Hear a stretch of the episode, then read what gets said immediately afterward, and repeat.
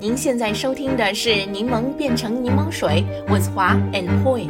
商业世界千变万化，在这里，让我们立足北美，聚焦分享如何将挑战变成机遇，让柠檬变成柠檬水。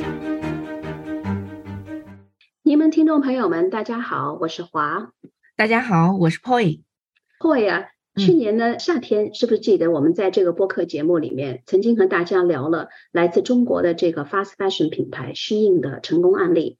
嗯啊，那么今天呢，我想跟大家分享另外一个啊，最近风头也很厉害，也是来自中国的快时尚品牌。那么在分享这个品牌之前呢，我想跟大家先聊聊这个 Super Bowl。大家都知道啊，美式橄榄球超级杯不仅仅是一年一度最重大的体育赛事。它也是各个企业和广告公司展示那些花巨资制作的重量级电视广告的这个 PK 舞台。像我这样的人看超级杯，无非呢就是看中场的演出，还有呢就是那些超级杯的广告了。至于谁胜谁负，对我来说根本就不是重头戏来的。那么今年的这个超级杯广告当然也是五花八门啊啊！好莱坞的电影明星也是一个个相继出场，为各种产品代言。但是呢，其中有一个广告却是出奇的平淡，没有任何的令人眼花缭乱的效果，而且呢，没有知名明星的代言。但是呢，也正因为如此，却马上引起了我们的注意。啊，其实这个广告啊，有点像我们平时看到的这个 Marshalls 或者是 Old Navy 这样的广告。画面中呢，显示一个快乐的年轻女性，在她的手机上滚动浏览无穷无尽的一系列便宜货。并且呢，在这个轻快的音乐的陪伴下，似乎毫不费力的为自己和他的家人购买各种非常具有时尚感的衣服啊、鞋子啊，还有其他的生活用品。音乐呢，还有点那种俗气的叮当声啊，暗示如果我们观众也使用这个 app 的话，便可以像亿万富翁一样的购物。那看了这个广告以后呢，我就马上到网上去寻找了，并且呢，立即就在里面浏览，然后当晚就动手购买了。那么大家要问了，这个品牌的名称是什么呢？那就是 Temu 啊，英语是这样啊拼音的 T E M U。嗯，对。，Temu，它那个中文他们直接叫特木，这个名字也是有点奇怪哈。啊，就是叫特木吗？就是叫对，叫特木，对。啊，OK，所以大家都叫它特木。对我感觉它真的是来势汹汹啊！不仅是在那个超级碗，感觉在各大平台都充斥着他们的广告，包括 YouTube，呃，那个 Google 的弹窗，连邮箱里面都是他们的广告 email，看得出来真的是大手笔的投放啊。还是那个原来的配方，还是那个熟悉味道的感觉哈。因为特木它就是在国内大家很熟悉的这个拼多多旗下的跨境电商平台。哎，那华姐，您体验的感觉如何呀？我觉得首先啊，我现在也开始说中文了啊，特姆对吧？啊，特姆 App 的这个 navigation 是不错的。虽然呢，这个有琳琅满目的这个货物，但是很快就可以找到你自己想要的东西。而且呢，这个比预想中的运收的速度也会快很多。我大概是在八天之后就收到了。收到以后呢，有几条这个 dress 我不太喜欢啊，我觉得它的退货的程序也非常简单。在美国的话呢，就去周围的这个 UPS 的商店，你去 drop 这个包裹就行了。看来拼多多进入北美市场的这个前期准备工作做的还是挺不错的。啊，作为中国移动电子商务的巨头，拼多多在二零一八年就在纳斯达克上市了。目前在市场上的估值已经达到一千一百八十亿美金。那拼多多呢，在全球也拥有了九亿的用户。啊，拼多多和这个特木的关系就跟抖音和 TikTok 的关系一样，是一对姐妹公司啊。所以特木嘛，它反正是背靠着大树，还是相当有实力的，出手就是不凡呐。要知道，超级晚上的那个短短几十秒的亮相，据说就花掉了一千四百万美金，真的是一掷千金啊！哇，一千四百万美金哦！其实呢，这个特姆啊是在去年的九月份才进入北美市场的。据我看到的这个 CNN 的数据报道，特姆 App 目前已经被下载两千四百万次，每月的用户呢也超过一千一百万。最近呢，据这个苹果和 Google App 商店的这个数据，特姆 App 的这个下载量已经超过了亚马逊和 Walmart，成为在美国下载次数最多的免费应用程序了。特姆呢也是继这个虚应之后。逐渐成为另一个成功登陆北美、来自中国的这个 popular 电商平台了。而且呢，我想他们在超级杯上花巨资所做的广告，一定又会给他们带来更多的顾客，包括像我自己。嗯，花姐，我觉得特木能够如此快的进入美国市场，它的打法和战术一定是有很多我们可以学习和借鉴的。那您能不能分享一下其中的一些奥秘？你看出来什么东西？好的。我觉得我们可以首先问一个最基本的商业问题，那就是特姆到底是卖什么？或者我觉得更好的问题是特姆到底不卖什么？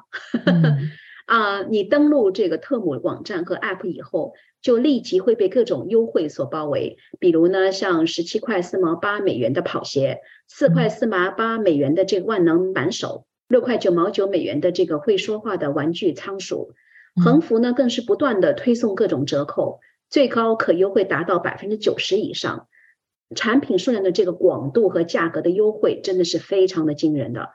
啊，特姆呢也在他们网站上解释了他们为什么他们的架构可以如此优惠，那是因为由商家、物流伙伴和拼多多多年来建立的这个深度的生态系统和网络组成而实现的。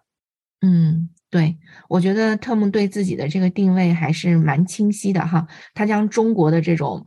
低价生活消费模式带到了北美，在这个性价比的赛道上了做到了极致。不是有人就说嘛，他正在北美市场像素级的复制国内拼多多的打法。我记得当时中国市场中，像淘宝啊、天猫啊，还有京东，其实已经都是巨无霸了。但是他愣是在那个看似密不透风的市场里面杀出来一片蓝海。他们将工厂和买家直接联系起来，拿到最优的价格，让双方都能获益。这个模式被他们玩得很赚哈，然后他们用这种低价和补贴的策略，快速的进入这个新的市场，然后再通过烧钱的方式进行这种社交裂变式的营销，迅速的获得了指数级的用户的增长。怪不得这几年他们的股价在阿里巴巴这些竞争对手遭到重创的情况下，还能继续上涨，让这些大哥们都有深深的危机感。对，就像拼多多啊，特姆的这个宗旨呢，就是让消费者能够直接从中国的厂家购买商品。嗯啊，有意思的是呢，在超级杯的广告里面啊，我不知道大家是不是注意到一个细节啊，在这个广告里面有一个笑容满面的消费者打开这个特姆的盒子，然后画面呢就很快将这个盒子指向工厂的大门。然后呢，就是那个面带微笑的工人递出另外一个标着这个特姆品牌的包裹。那这个细节呢，其实就是在说，无论你买什么，你都可以直接从厂家那里直接得到它。那对于中国的供应商来说呢，我觉得特姆提供了替代亚马逊直接面向北美消费者的一个途径，从而避免了亚马逊向供应商收取的费用，包括通常高达百分之十五的这个推荐费。亚马逊呢还禁止许多中国卖家控制留言区的这个评语，因此呢，现在中国政府也是非常的鼓励通过中国电子商务品牌向海外扩张。到今年二月份的时候啊，中国已经指定一百三十二个特别试验区啊，为向海外运输货物的这个电子公司提供税收上面的优惠。嗯，那我们再回到这个特姆到底是卖什么这个问题，其实它的核心就是 connection。它的存在的意义呢，就是要为中国制造商在全球范围内销售建立一个良好的生态系统的平台。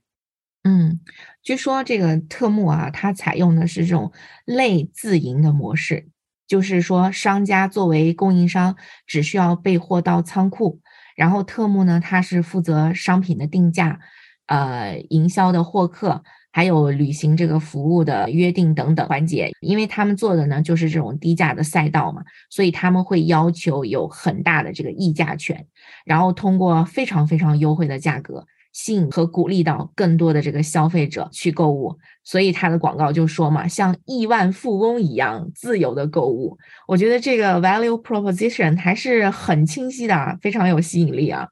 对对对，就像你刚才说的，它的定位非常的清晰啊，而且呢，不论你是看这个超级杯的广告，还是去它的网站和 App，或者是其他的社交媒体平台，它都是非常清晰的把销售定为是这个有趣的购物，让你用最少的努力、无穷无尽的这个选择和最便宜的这个价格，可以像亿万富翁一样对后果不予考虑的消费让一时的心血来潮为自己带来无穷的快乐。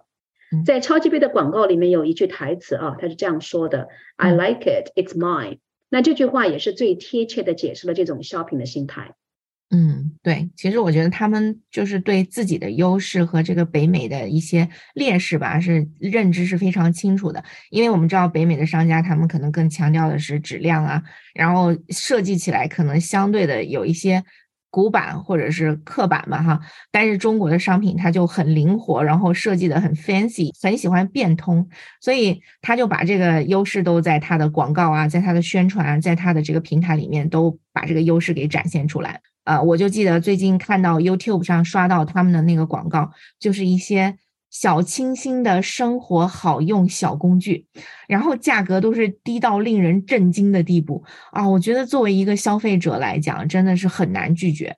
即便是心里略微有点抗拒和鄙视，也会不由自主的去默默的搜索下载一个看看，看看里面都有哪些值得 去买的宝贝。毕竟太便宜了，而且啊，我发现他们有一个特点，就是所有的东西尽可能的直白。你看，它的平台强调的是低价嘛，所以视频广告里面的画面。价格就是显示在最醒目的位置上，超级大号的字体告诉大家：你看我有多便宜。你看他强调自己平台里面包含各种各样海量的商品，那就直接把 logo 设计成衣服、小木马、高跟鞋和包包的这种小 icon 的图标，非常直白的告诉大家：啊，我们这里就是卖衣服、玩具、鞋子、包包的，快点来买吧。真的是一点都不遮掩，所以呃，也许有一些要求比较高的消费者可能会不太习惯，甚至觉得啊简单粗野，呃，觉得有点 low。但是呢，这就好像是一个拥有野草一般生命力的村妇，也许的确是有些不够高雅，但是自有它的魅力，也自有它受欢迎的群体。嗯，你讲的非常有意思。啊，第三个，我觉得特姆做的非常好的就是获取新客户的这种能力啊。特姆的 App 和网站页面上呢，就不断有这个五花八门激励你消费的特价促销方法。他们还借用了这个以前像 TV Shopping 的模式，显示出特定商品在某个时间段已经售出了多少的这个数字。并且呢，不断鼓励你让朋友去下载特姆 App，为你自己去积分。他们的说法呢，就是 Team Up 啊。那这个 Team Up 的这个英语发音，就是跟啊 Team 的这个英语发音是有点接近的。嗯啊，比如我自己吧，超级杯当晚去了网站，首先就看到一条促销的信息。如果我在三十分钟之内购买的话，我马上就可以获取三十五元的这个优惠，因为它的产品价格已经非常非常便宜了。所以呢，这个三十五元很容易就是购买价格总和的百分之五十甚至更多，对吧？嗯，那这个优惠对我这个新客户来说还是非常有吸引力的，即使东西不好，也是一个不是很大的损失。嗯，花姐，你刚刚那个总结啊，我觉得是代表了所有愿意上这个特目网站去购物的这些消费者的这个心理，是个总结哈。不得不说啊，这个促销方式真的是非常懂人性的。这些游戏规则就是在对消费者人性的透彻的把握之后的产物。你看，为什么是三十五哈？如果是五块钱，可能就没有动力了。但是三十五呢，在这个北美的消费群体里面，啊，其实是一个让很多人心动的价格了。嗯，因为不算多，也不算少。那几样东西一加呢？多少也能够让这个平台再赚一点，也不至于贴太多。然后呢，又给一个限制，三十分钟之内要下单完成一个交易闭环。所以你看，一个简单的促销，从吸引到行动，再到下单，一步步都是经过精心设计的。对对对，其实啊，我还算是付钱的了。啊，特姆还有很多做法可以让许多新客户根本就不用支付任何费用。比如，特姆在自己的社交媒体上有这么一个 campaign。你介绍越多的人 download 这个 app，就会获得越多的这个 credit 点数，并且呢，可以用这些点数免费获取各种商品。嗯，特姆的这个做法其实和亚马逊长期以来所做的这个策略还是基本一致的，就是用亏损来获取市场份额。他们把赚钱的重点放在获取顾客这种 lifelong 的价值，而不是眼前的一两单买卖。嗯。这个其实也是体现他们直接的另外一个方面。我觉得，你看很多 B to C 的公司还在用天价的 marketing 的 budget 来去扩大这个知名度和美誉度，从而吸引客户去购买。啊，那尤其是一些那个 CPG 的公司，更加是达到营业额的百分之七十的一个预算。那特步他们怎么做呢？他们干脆直接拿着这些预算给到客户，让客户帮着拉更多的客户。真的是简单粗暴，但是却很有效。啊，那华姐，您刚刚提到这个特木的超级杯广告啊，因为没有任何的花哨的设计，也没有那个明星的搭台唱戏嘛。据 US Today 的报道，他们在超级杯五十一个广告当中排名在第五十位。虽然广告的排名很落后哈，但是也可以看出特木的这种非常接地气的市场营销的做法，他是想把钱花在刀刃上。嗯，最近我也看到一篇文章，就其中分享了一位特姆粉丝如何利用他自己的这个 Facebook、TikTok 还有 Snapchat 大量发布有关这个特姆的信息，说服他的朋友加入这个特姆的 App，就此呢就获得大量的积分和免费产品。那这位粉丝呢说，每当他在 Facebook 上发布特姆的产品信息，他的帖子啊很快就会被他的 Facebook 朋友的评论所淹没。他们当中呢，也有很多人还会去 repost 他推荐的这个链接，让更多的人知道特姆。所以呢，特姆还将这个奖励制度用了一个非常贴切的口号，就是叫 Team Up Price Down，中文呢就是团结一致，降低价格。嗯，其实这个也是国内拼多多当年的由来。啊，都请朋友们过来帮忙砍一刀，价格就降下来了。这个购物购出游戏的乐趣了。不过话说回来哈，它其实这个模式呢，也不是拼多多或者说特木首创，因为我记得在最早的时候，Uber 它也是靠这种病毒式的营销起来了，就是发一个 code，然后每个人别的朋友用了这个 code，下载这个 app 去使用了的话，你就可以赚到更多的钱在你的账号里面。所以，嗯，对互联网的玩法，他们玩的挺溜的。对对，群众的力量是不能忽视的，对吧？嗯，对的。第四点，我觉得特姆的这个产品种类的数量和速度也是一个很重要的原因啊。跟这个 TikTok 为你提供无穷无尽的这个视频啊，来 entertain 我们的生活一样，特姆呢就是为你提供无穷无尽的商品啊。它和这个虚印有点类似。特姆每天也会增加数量啊，大概超过上千种的新产品啊，向我们的老外显示什么是真正的这个中国的速度，就如同 TikTok 好像很懂你喜欢什么视频一样，特姆呢也好像非常懂你的这个风格和爱好。那最近我看到一个新鲜词啊，就是叫 Shoppertainment 啊，中文呢翻译就是呃购物娱乐。嗯，Shoppertainment 的一个核心呢就是通过对顾客的了解。为顾客提供更加有趣的这种 shopping 的体验，特姆呢可以说是娱乐购物的一个典型代表，就好像跟 TikTok 一样，特姆的这个母公司也是财力雄厚啊，并且呢是愿意为它的发展投入巨资。因此，我觉得特姆除了产品的种类是优势之外，更大的优势呢是利用自己雄厚的这个资金，投资到这个顾客的数据的开发，研究出更加准确的推荐算法。让顾客的这种 shopping 体验非常有趣。另外一个我想说的啊，shopping 的最大的乐趣呢，就是发现啊，特别是在你意想不到的情况下发现。以前呢，我在国内的时候，经常是穿梭在大街小巷，和朋友一起逛小店，去发现这种啊意想不到的产品。那现在随着这种科技的发达，特姆呢可以让你坐在家里看着电脑，也同样体验这种发现的快乐。也许正因为如此吧。据说美国人购买的衣服比几十年前多了五倍，那如果是我个人的话，可能是多了五十倍都不止吧。我可以作证，华姐是真的很喜欢购物，我是自愧不如。啊，不过那个现代社会 shopping 的定义已经和以前相比有了根本性的转变哈，消费者的需求呢也是变得更加的多元化。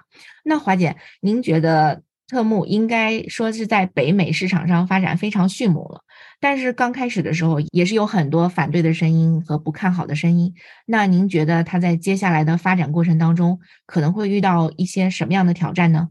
嗯，我自己觉得它挑战还是挺多的。嗯啊，刚才提到了特姆，因为和 TikTok 有一些共同的特点，因此呢，它已经被称为是电商领域的这个 TikTok。它那种快乐 shopping 的品牌体验也是需要通过收集美国用户的数据而产生，因此呢，就可能会引起美国政界的关注。特别呢是最近中美外交关系局势还是比较紧张的，所以呢，这个从大环境来讲对特姆是不利的。另外呢，一些美国人也会对一些中国工厂为了获得低价而虐待劳工的这个问题提出抗议。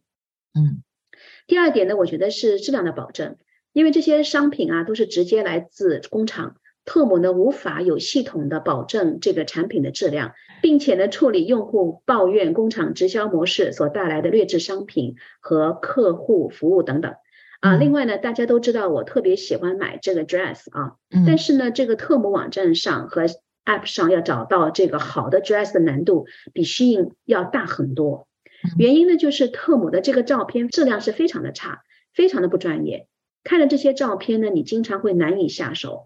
我觉得特模很重要的下一步就是厂家商品规格的统一性，否则我觉得它真的是难以和 Shein 竞争的。嗯，低价呢虽然可以赢得第一批用户。但是呢，如何保持顾客的这个忠实度同样的重要。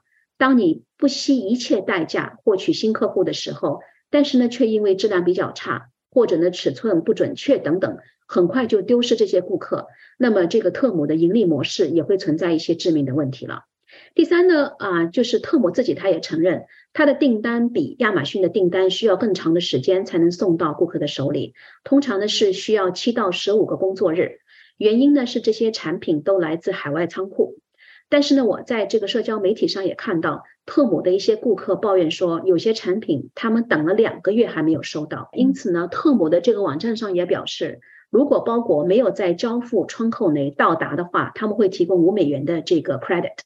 嗯，最后呢，我想说一下，如果越来越多的北美消费者涌向特姆购买这个低价产品的话，这可能会迫使亚马逊和其他竞争对手也大幅度的降价。特姆和西印的这个崛起呢，也说明中国的工厂已经变得足够的成熟，不再需要通过第三方，可以直接面向消费者销售了。这些直接来自中国的便宜商品，也会给美国的生产商带来巨大的压力，逼着他们进一步削减成本基础和利润结构。虽然呢，这个良好的竞争还是需要的，但是这个也可能会进一步的影响美国国内的这个制造业的发展。嗯，对，花姐，您总结的已经相当全面了哈。其实我也去做了这个购物的体验，我的购物体验说实在的不是那么的好，呃，速度倒是还可以，但是那个产品的质量，我收到以后我就跟我先生说，我说嗯，好像买了一堆垃圾，其实再便宜我也不想要。嗯，对。而且拿它和适应相比的话，我觉得真的要给适应大大的点个赞哈。就是适应当然也有客户抱怨说是这个产品质量没有那么好，但是呢，我觉得它整个平台就是如果说是面向北美市场吧哈，它是拥抱北美的，就是它的 DNA 里面是带有这个美国本土的这种呃一些一些 DNA 的。但是像特木的话，我觉得它更多的还是拼多多，就是它只是说可能换成英文了，或者说。呃，更多的是把中国的这种特色带向北美，并没有就是更紧密的跟本地的这种市场去贴合。我觉得这个是他需要去考虑的。你比如说像适应他的模特呀，他的照片的质量啊等等，它其实是有靠近北美这个市场的这个呃喜好的，对吧？对。所以嗯，我觉得特木往后走的话，他应该是还有很长的路要走。但是 anyway，啊，无论如何吧。嗯，特木也好，诗音也好，感觉就像是沙丁鱼里的这个鲶鱼，它搅动了市场，让竞争对手们产生压力，为消费者们带来品类更丰富、价格更便宜、物流更快的物品，对消费者来说也是一件好事情吧。今天的分享就到这里了。在结束今天这一期的节目之前，我们也想询问一下我们的听众朋友们，你们对今天的话题有何感想？欢迎大家去我们的网站 turn lemon into lemonade 点 com 点击我们今天这一集的 link。如果你想加入我们在多伦多的柠檬群的话，请与我们联系。我们的微信号是 real stone r e e l s t o n e。我们的网站上也有其他的联系方式。谢谢大家的收听，我们下期节目再见。再见。感谢收听我们这一期的内容，欢迎订阅我们的 Podcast 频道，搜索“柠檬变成柠檬水”。我们期待与你一起热爱学习、热爱思考、热爱品牌、热爱挑战。